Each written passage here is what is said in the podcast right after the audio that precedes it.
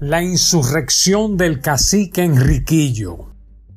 Texto Diario Dominicano de Historia Dominicana en Gráficas.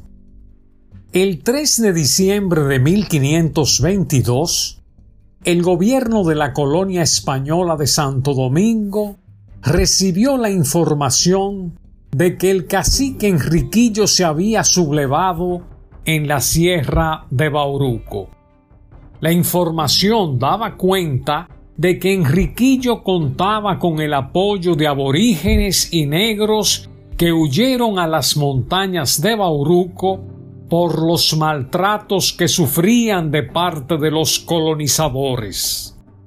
La rebelión de Enriquillo se había originado en el año 1519. A pesar de la violencia con que fue combatida por los españoles, se mantuvo hasta el año 1533 cuando llegó a un acuerdo con los colonizadores. Los colonizadores también enfrentaban la rebeldía de los negros provenientes de la tribu de los Gelofes, quienes no resistían y enfrentaban los maltratos y humillaciones que cometían los colonizadores. En diciembre de 1522, los negros gelofes llevaron a cabo una rebelión en los ingenios del almirante Diego Colón y de Melchor de Castro. Los colonizadores reprimieron de inmediato el movimiento, pero no pudieron evitar las protestas que se daban con frecuencia, así como la huida de los trabajadores negros para escapar a la situación de maltratos que aplicaban los colonizadores que se aprovechaban de su mano de obra el hecho de que los colonizadores no contaran con una policía o un cuerpo represivo facilitó la resistencia de los negros y su traslado a la sierra de Bauruco.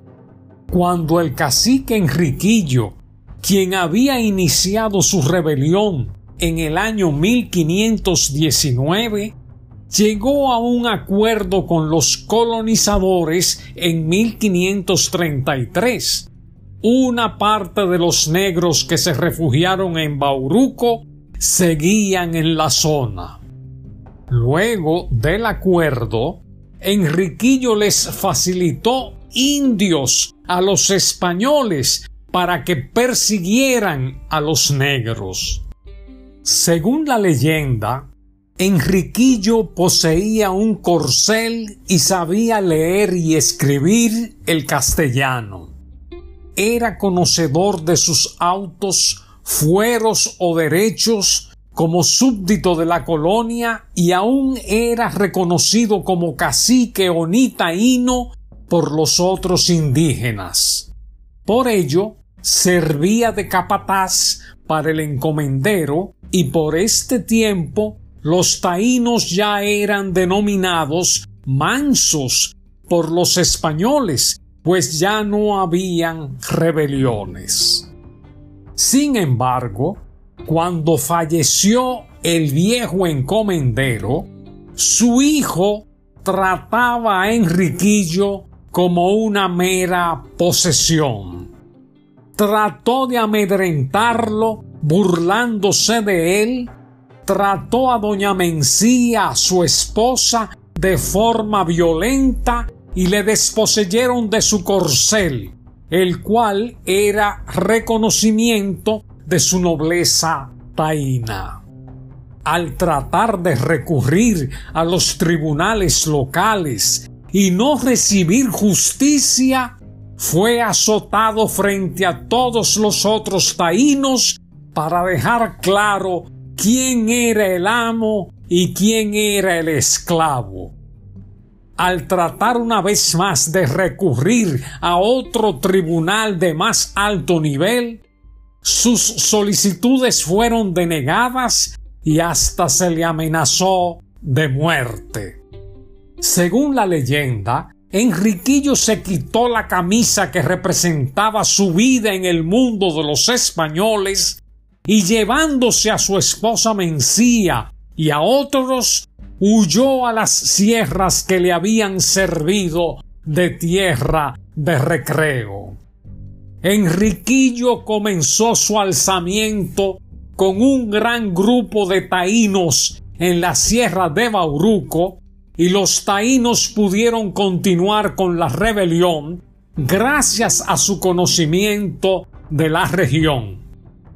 Derrotaban a todas las expediciones enviadas a subyugarlos, al contar los españoles con muy pocas fuerzas. Los españoles confiaban que acabarían con los taínos tal como lo habían hecho antes. Estas buenas nuevas no tardaron en circular por todas partes y muchos taínos se le unieron en la sierra de Bauruco. Les favorecía que la isla ya no era un punto clave de la colonización, pues los españoles estaban enfocados en la conquista de los pueblos azteca e inca.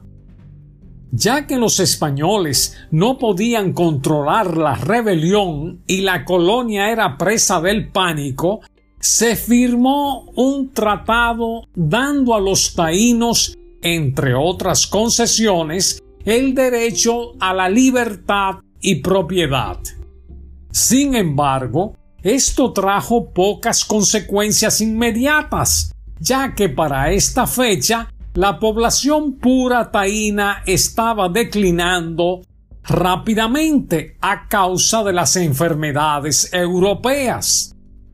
El propio Enriquillo sucumbió trágicamente a la tuberculosis años más tarde.